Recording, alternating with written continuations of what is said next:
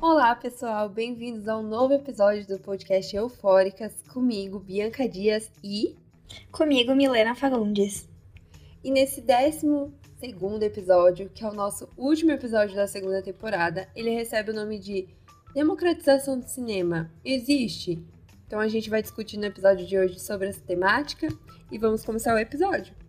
Já vamos começar esse episódio com o artigo 125 da Constituição de 88, que fala sobre os direitos às artes. Abre aspas. O Estado garantirá a todos o pleno exercício dos direitos culturais e acesso às fontes de cultura nacional. E apoiará e incentivará a valorização e a difusão ma das manifestações culturais. Então o Estado ele garante esses direitos, mas quando vamos para os, para os dados, eles são assustadores, porque segundo uma reportagem do Metrópolis, 90 milhões de brasileiros vivem sem cinemas em suas cidades. Além disso, uma pesquisa feita pela Ancine, a Agência Nacional de Cinema, mostra que 5.109 dos 5.570 municípios do Brasil não possuem telões credenciados. Então, assim, que piada, né? Porque o Estado, ele fala sobre garantir algo, mas, assim, não é garantido quando a gente vê os dados. Sim, é... Inclusive, eu acho que é porque é muito difícil fazer arte no Brasil. Porque em uma recente entrevista, a Zezé Mota, ela falou que é difícil fazer arte no Brasil, mas para os negros é ainda mais difícil. Então, você, tipo, tem o quê? A sua maioria da população não tem acesso à, à cultura.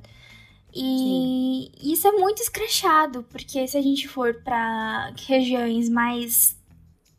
É, interioranas. Interioranas, né? tipo, mas tipo mais afinco dentro do Brasil, Sim. a gente vai ver pessoas que nunca foram ao cinema, que nunca tiveram acesso ao, a uma tela de cinema, ou filmes que, que retratam a sua realidade, né? Sim, com certeza. E eu acho que é bem esse tópico assim, de como a gente pode falar de democratização, se no Brasil atualmente hoje tem é, cerca de 209 é, milhões de habitantes e 90 milhões não têm acesso algum ao cinema, não só ao cinema, mas demais artes. Então isso é muito complicado, porque não tem uma, uma democratização desse espaço e não tem uma democratização do acesso a cultura também, que está dentro, inserida no cinema, né? Então acho que é uma pauta bem complicada, assim. É, sim, é uma, uma pauta complicada, mas a gente também deve debater ela, porque. Com certeza. É, cinema é arte. E, e como toda arte, ela expressa a sua realidade. Então, acho que falta muito a gente retratar a pura realidade brasileira que existe.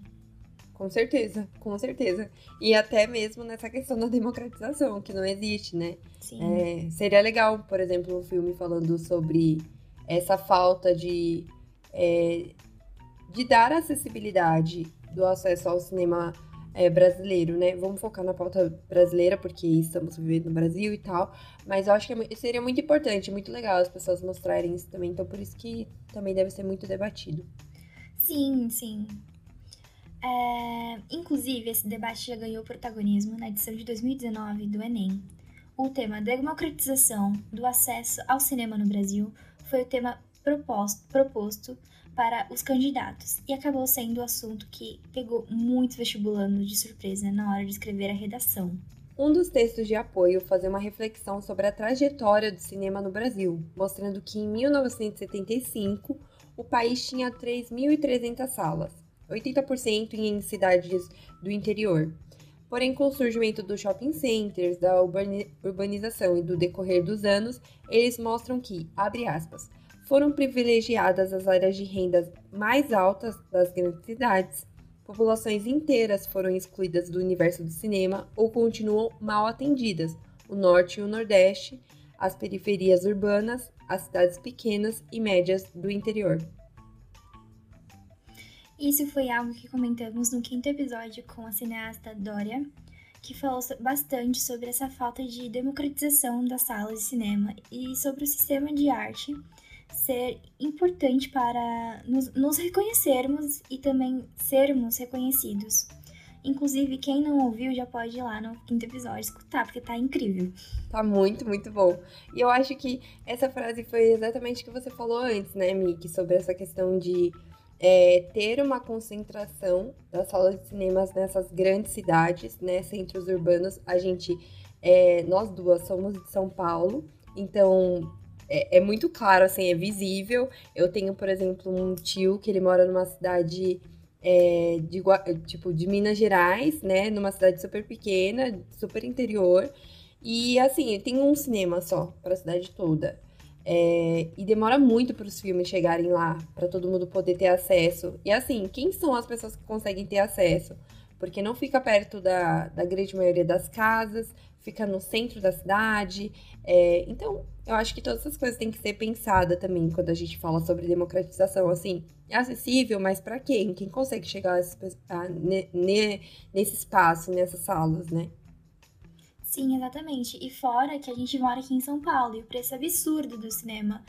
E também eu vejo, amiga, que na sala de cinemas brasileiras é, falta filmes mais independentes sempre tem aqueles filmes com grandes produtoras, blockbusters, e falta é, filmes é, independentes que a gente consegue só ver, tipo, no Itaú, sabe?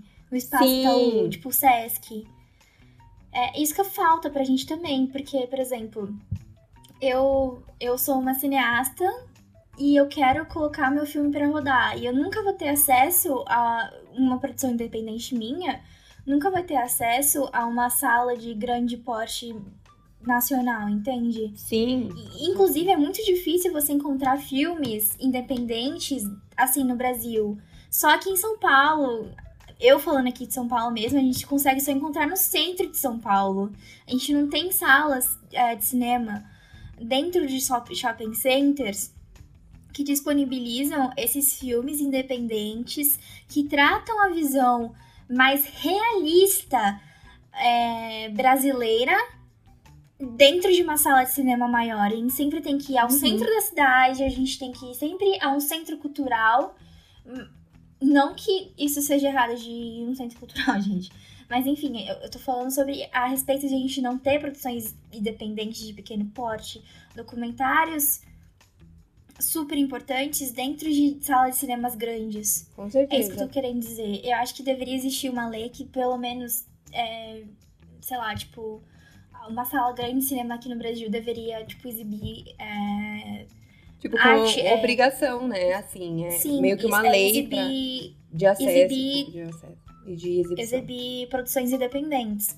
Porque isso é, é muita falta de de. Eu acho que assim, de, de fomento a essas outras artes, né? Tipo, na arte independente sim, e tal. Eu acho que falta, falta muito esse fomento. E, e é exatamente isso, porque é, nós que moramos em São Paulo, se a gente quiser ver um filme brasileiro, às vezes ele vai passar em lugares muito específicos. Itaú Cultural, é, em cinema, Sesc, em sala. Sesc é... Pompeia. Sesc tipo, Pompeia. Teve uma vez que eu fui até o Sesc Pompeia pra ver se um filme que eu queria ver, um documentário. Isso é muito real. Independente, tipo, e era muito longe, amiga, porque eu é moro em Itaquera. Eu ainda moro na periferia de São Paulo. E. E eu acho que é isso, né? Porque por mais que nós vivemos num, numa grande, assim, numa grande metrópole que é São Paulo, e apesar de ser um centro urbano que tem realmente muito acesso, vamos dizer assim, bem aspas, ao cinema, é muito complicado ao mesmo tempo. Então, assim, se aqui em São Paulo, que é um lugar enorme, e tem esse, essa diversidade, né, de salas de cinema, às vezes é complicado. Imagina, então, numa cidade do interior, ou imagina, então, numa comunidade, né? Então, acho que é muito complicado a gente falar de democratização, sendo que, assim, ela não vai existir enquanto todas as pessoas não tiverem acesso a esses meios culturais. Exatamente. E além de todas essas questões, não podemos deixar de ressaltar o quanto o cinema é uma forma de impacto social e identificação. Então existem filmes retratando a diversidade brasileira, mas como retratar a diversidade brasileira se o povo brasileiro não tem acesso à arte? Trouxemos citações do cineasta Marcelo Gomes, diretor do filme Estou me guardando para quando o carnaval chegar. de 2009, que fala sobre a questão da democratização. Abre aspas. O cinema é o espelho da nossa cultura. Já foi dito que em um, em um país sem cinema é uma casa sem espelho. A gente tem que democratizar, fazer chegar a todos, todas as camadas da população, e não apenas em shoppings com ingressos caros. Podemos fazer uma ponte do que o cineasta falou com o período do cinema novo, que trouxe filmes muito conhecidos como Deus e o Diabo na Terra do Sol e Vidas Secas, que representavam a população brasileira, as suas mazelas e suas vidas, fazendo essa representação fiel né, do espelho brasileiro da época. Só que para quem não sabe, assim, o período do cinema novo, ele ficou muito conhecido por ser um movimento onde críticas sociais, eles ganhavam muito as temáticas dentro do filme. Só que nesse movimento também, tipo, a população não, não foi bem sucedida, assim, não foi muito bem é, recepcionado pela população esses novos filmes. Porque, querendo ou não, é, apesar de ter essa questão de representatividade, eles também, os cineastas desse período, meio que barravam, de certa forma, é, quem iria entender o recado do filme. Porque, por exemplo, Vidas Secas conta a história de uma família que mora no sertão é, e, tipo, tá vivendo nessa seca que já leva o nome, né, do filme Vidas Secas, numa seca, assim, super triste, é, o filme é mega, Nossa, mega triste. O filme é muito triste, o livro é três vezes pior Sim. que o filme, tipo. Exatamente. É muito real. E assim, tem essa representação muito, muito fiel. Você consegue entender realmente o que as pessoas estão passando. Só que assim, uma pessoa talvez que nunca tenha tido acesso para entender o que, que é o sertão, ou o que, que é, tipo, essa miséria que tá sendo retratada, será que ela vai entender o filme? Ou vai falar, tipo, nossa, que filme mais nada a ver com essa família aí. Eu passo por isso, mas tá, e aí? O que tem a ver? Sabe? Então, assim, até uma democratização dos temas tem que ser pensada quando a gente fala de democratização, não só acesso ao cinema, mas uma democratização é, de temas para que as pessoas também consigam ter conhecimento sobre o assunto. Uma democratização, acho que também da temática, para as pessoas também terem, é, adquirirem mais conhecimento e também poderem falar sobre mais coisas ao mesmo tempo, sabe? Sim, concordo plenamente com você. E, e eu acho que, tipo, o país é, é tão grande, o Brasil é muito grande. E foi isso que você falou, né? Tipo, muitas pessoas, às vezes, não vão entender o que, que é uma seca lá no Nordeste. Pessoas aqui do Sudeste, do Sul, Centro-Oeste, enfim, vão ver essa realidade, entendeu? Acho que é uma forma também das pessoas conhecerem outras partes desse país tão grande que a gente vive, com, com culturas diferentes em cada polo, entende? Eu acho com que certeza. é importante a gente trazer isso também no cinema, sabe? A, a diversidade cultural que a gente tem dentro de um país só. Sim, e eu acho que exatamente é, serve também para isso a democratização, porque ela cria essa ponte entre diversas esferas, então, tipo, de diversidade da arte e também do povo brasileiro, porque a partir do momento que todo mundo é, se vê representado num filme, são assuntos que tocam muito próximo da sua realidade, fica muito fácil das pessoas se identificarem e começarem a ir, ir atrás também dessa arte, sabe? Lógico, desde que o Estado e o governo proporcione é, essa possibilidade, né, das pessoas irem ao cinema. Sim, e apesar de não ter, ser a temática do episódio, vale a pena nós, nós falarmos sobre a situação atual do incentivo, incentivo ao cinema no país. Um estudo feito pela Ancine mostra que o audiovisual brasileiro gerou 26,7 bilhões à economia do país, no ano de 2018. Além disso, a indústria audiovisual ainda supera diversas indústrias como a farmacêutica e até mesmo equipamentos eletrônicos. Mas o governo atual não liga tanto para a cultura cinematográfica como deveria. Um exemplo disso é que a Cinemateca, um dos órgãos fundamentais sobre o audiovisual brasileiro, está fechada, porque o governo federal ele simplesmente está devendo cerca de 14 milhões de reais. Mais de, mais de 150 funcionários foram demitidos e até agora nenhuma instituição está cuidando, do, cuidando ou supervisionando a, cine, a Cinemateca e o seu acervo.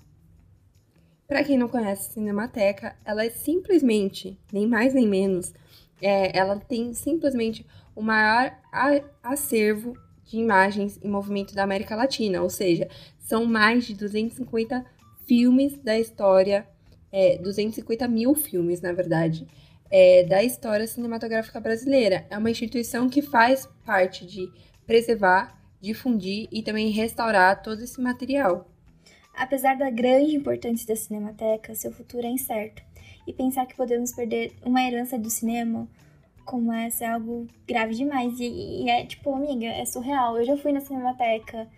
E, amiga, tipo, é lindo, tipo, o espaço, sabe? É bonito, assim, o espaço e tal. Mas só que você vê que falta muito preservação. Com certeza. Desse órgão. Com certeza. Poxa, a gente, é, a gente tem o maior acervo da América Latina, sabe? A gente tem muita coisa lá dentro. E a gente tá perdendo a nossa história. A gente tá perdendo a nossa história. Porque o audiovisual é a nossa história também. E, tipo, pensar que a gente pode perder tudo isso é, é, é, é, é desesperador, sabe? para quem é Nossa, do audiovisual. Porque você imagina, você você perder, tipo, um acervo gigantesco. É que nem quando queimou o Museu da, da Língua Portuguesa, gente. Tipo... Sim, exatamente. É o mesmo, o mesmo valor, assim, histórico, eu acho que até sentimental também, porque a Cinemateca fala, fala muito, assim, se eu não arriscar falar também que ela fala tudo sobre o cinema brasileiro, ou pelo menos todas as produções que já foram feitas e conseguiram ser restauradas, enfim e estão lá preservadas. E para quem não entende qual que é o BO por trás de tudo isso, é porque a Cinemateca, ela tem realmente diversos rolos de filme em um determinado material que né, estão, estão guardados lá e que eles precisam de um cuidado assim extremo, tipo de temperatura, refrigeração, é, de restauração, de limpeza, enfim, de tudo. E aí eles, a Cinemateca ela precisa de uma outra instituição que é, seja especializada, né, para cuidar desse material, é, para que continue, tipo, tudo dando certo, assim, eles continuem com acervo, nada, nada pegue fogo, porque, além disso, o material da Cinemateca, ele é mega inflamável, assim, sim, se der sim. alguma coisa, queima tudo, e é igual o que a Mi falou, vai ser a mesma coisa que aconteceu com o museu, entendeu? Então, é muito doido, porque eu acho que mostra exatamente assim que tem essa falta do entendimento do cinema como cultura e também uma forma de assim alienação cultural, de forma até que indireta, mas existe ali. Sim. Porque se a gente não preservar a cinemateca, vai, por exemplo, tomara que não aconteça, mas pegue fogo e, e e o que, que a gente vai fazer? Não vai fazer nada, sabe? O que o governo vai fazer? Não vai fazer nada. Vai pegar fogo, vai virar manchete, todo mundo vai ficar muito triste. Isso é horrível, porque eles estão deixando que essa situação seja uma possibilidade, não deveria nem ser. Isso é uma forma de trazer alienação cultural, porque quando a gente não conhece a nossa cultura, a gente não questiona nada, a gente não aprende nada, então é muito complicada a situação. Sim, sim, muito, amiga. E fora que, tipo, a gente tem. É... Além da gente perder a nossa história, a gente vai estar tá perdendo também o nosso futuro, né? Porque é uma viagem de mão dupla, né? Porque a gente tá mostrando como foi e a gente tá. Sim. Tipo, a gente tem que levar isso pra, pra, pra, pra, pros nossos próximos passos, assim, da, do brasileiros, os próximos brasileiros mais novos. Enfim, é, é difícil isso, porque a gente tá perdendo a nossa história, a gente tá perdendo o nosso espelho. Sim, com certeza. Exatamente. Eu acho que quando o o governo, ele, assim, é, em outros países, né? Não seria o nosso caso, infelizmente. Quando o governo, ele valoriza esses órgãos, como a Cinemateca, isso acaba incentivando as pessoas a irem ao cinema também, ou a visitarem museus, ou irem aos teatros, porque é algo que está sendo incentivado, sabe? Que você olha e fala: caramba, olha que legal esse programa aqui governamental que tem acesso gratuito ao cinema. A Cinemateca, inclusive, é, ela faz algumas mostras de filmes, ela faz é, oficinas com crianças sobre o cinema. Então, assim, é um, sabe, é um, um, um patrimônio, assim, super importante e E que, assim, os governos não estão nem aí, as pessoas não estão falando muito disso. E é muito complicado, porque, igual a me falou, é uma parte da nossa história que está sendo apagada hoje, mas que vai ser refletida, tipo, por, por, pelas próximas, sei lá, é, diferentes gerações, sabe? Então, é muito, é muito horrível tudo isso que tá acontecendo. Sim, amiga, é, é difícil. Ai, isso é revoltante, desculpa. não, não quero mais, mais falar sobre isso. Tô, tô tipo, não, mas é, é muito. É ah, é muito inclusive, eu acho que a gente deveria falar sobre um ponto que eu acho muito importante, que é a questão que é considerada pirataria, mas eu acho que é importante a gente falar sobre os sites Sim. que levam é, filmes até as pessoas. Drives, Sim. drives que a gente vê por aí. Famosos eu acho drives. que, que, assim, eu acho que vou ser cancelada? Talvez. Não, mas pode falar, pode falar. Eu, eu acho assim que é uma forma muito válida das pessoas terem acesso à cultura. Sim. Porque, por exemplo, é, tá passando um filme francês super importante sobre uma causa tal. E, e só tem, por exemplo, no, no, Espaço Itaú, que o ingresso é 40 reais pra você assistir uma sessão. O que, que acontece? Pessoas hospedam no Drive para você poder assistir. E isso é, é bom porque tem a democratização junto com a internet. Mas tem tá, eu tenho acesso à internet, você tem acesso à internet, você tem acesso ao Drive, você sabe que filme francês é esse. Ok, beleza. Mas e as pessoas que não têm acesso à internet e não têm acesso a Drive? Exatamente. E aí o ponto de democratização entra de novo. Sim, exatamente. É, é uma a internet ela é uma ferramenta muito boa para você ter acesso a esses, esses filmes, até os nossos próprios filmes que às vezes tipo cineastas disponibilizam é, gratuitamente para uhum. vocês conhecerem a obra. Mas, tipo, Com certeza. a não, internet eu, eu... é realmente muito boa. Mas tem pessoas que não têm acesso à internet. Então a gente Sim. também tem que pensar nas, nessas pessoas, principalmente que a gente falou agora, né? Sim, faz total sentido. Eu acho que, e o que você trouxe, me dá para fazer, assim, dois contrapontos. Que o primeiro foi o que você até já falou, que é sobre essa questão do acesso à internet. Só que, assim, quem tem acesso à internet também é outro ponto que a gente pode. Que as pessoas que falam que existe essa é, acessibilidade ao cinema falam: ah, mas tem internet, hoje quem quiser vai lá e assiste o filme em casa mesmo. É, só que tá, quem tem a internet. E fora que, apesar da gente conseguir assistir na internet, a experiência no cinema é uma outra experiência. Com certeza. Pro, pros eufóricos que estão ouvindo a gente, que provavelmente por conta do nosso, enfim, nosso tema do nosso podcast, provavelmente vocês assistiram Vingadores do Ultimato, quem teve, né, condições de assistir ele na, na estreia, enfim, pré-estreia, assim, a sensação que você tinha assistindo o filme, que foi um filme muito esperado, era, sei lá, é totalmente diferente de você assistir em casa e você assistir numa sala de cinema, com várias pessoas, tipo, com uma vibração e animação de todo mundo, entende? E eu Sim. acho que é muito complicado, assim, as pessoas falarem que, ah, mas com a internet dá pra fazer isso. E eu acho que um outro contraponto também é o que. É, tá, a gente tem o Drive, só que assim, eu acho que ter esses filmes no Drive, por exemplo, na internet, disponibilizados lá, mostra ainda mais o quanto não, tá, não tem acessibilidade nenhuma, porque o pessoal tem que colocar o, o filme lá para outras pessoas conseguirem assistir.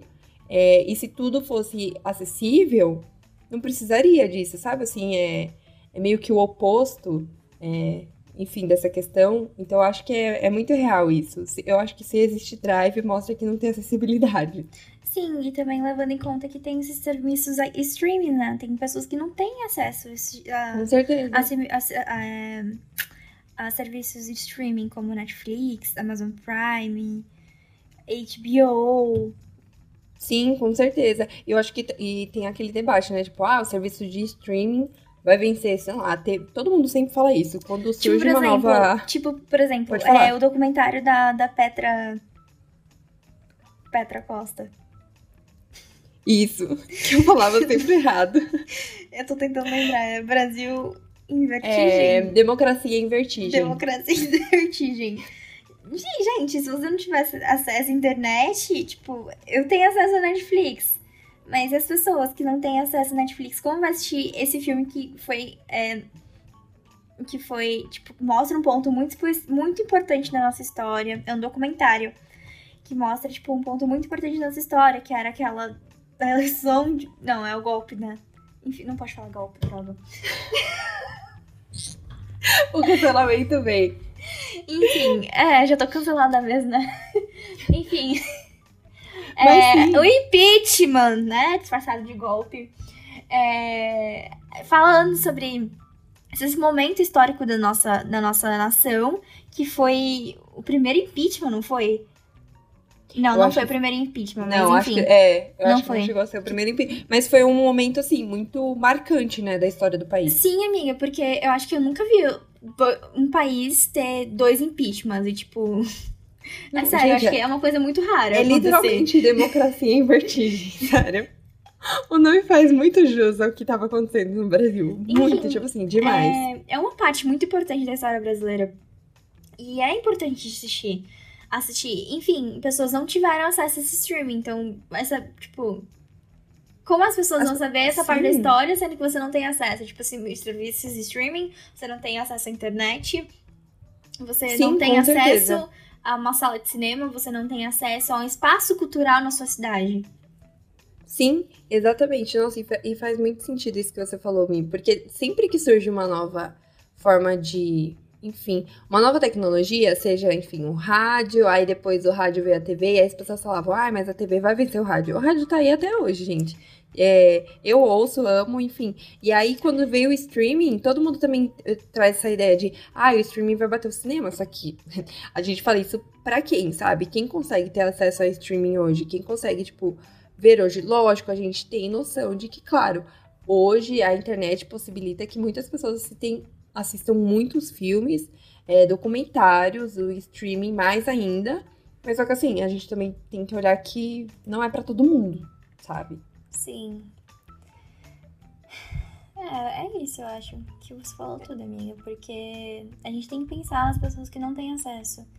Que não têm acesso à cultura. E isso é parte da nossa história. A gente tem que pensar na nossa história e pensar no próximo também, né? Nosso, a nossa próxima geração. O que, que vai acontecer? Ela não vai saber nossa história? O que, que vai acontecer? Exatamente. A gente tem que Eu pensar acho que é muito, nisso. É, é muito importante ter essa valorização. É, seja desses órgãos, desse desses filmes brasileiros, né? Como a gente também já disse no episódio, que a maioria das vezes é muito bizarro, porque na maioria das vezes os filmes brasileiros que vão para shopping centers e ficam em diversas salas de cinema são filmes de comédia, na grande maioria das vezes.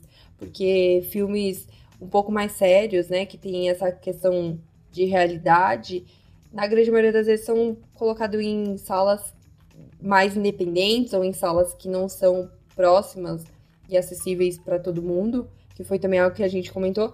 E, e, tipo, seria muito legal se todos os filmes brasileiros fossem expostos em todos os lugares, sabe? Em todos os cinemas, salas independentes, ou enfim, é, exibições gratuitas. Mas, infelizmente, não é muito o que a gente tá vendo. E por isso que a gente trouxe esse episódio para vocês re refletirem sobre isso. Sim, é isso então. É isso. E agora a gente vai com o nosso famigerado hashtag Eufóricas Recomenda.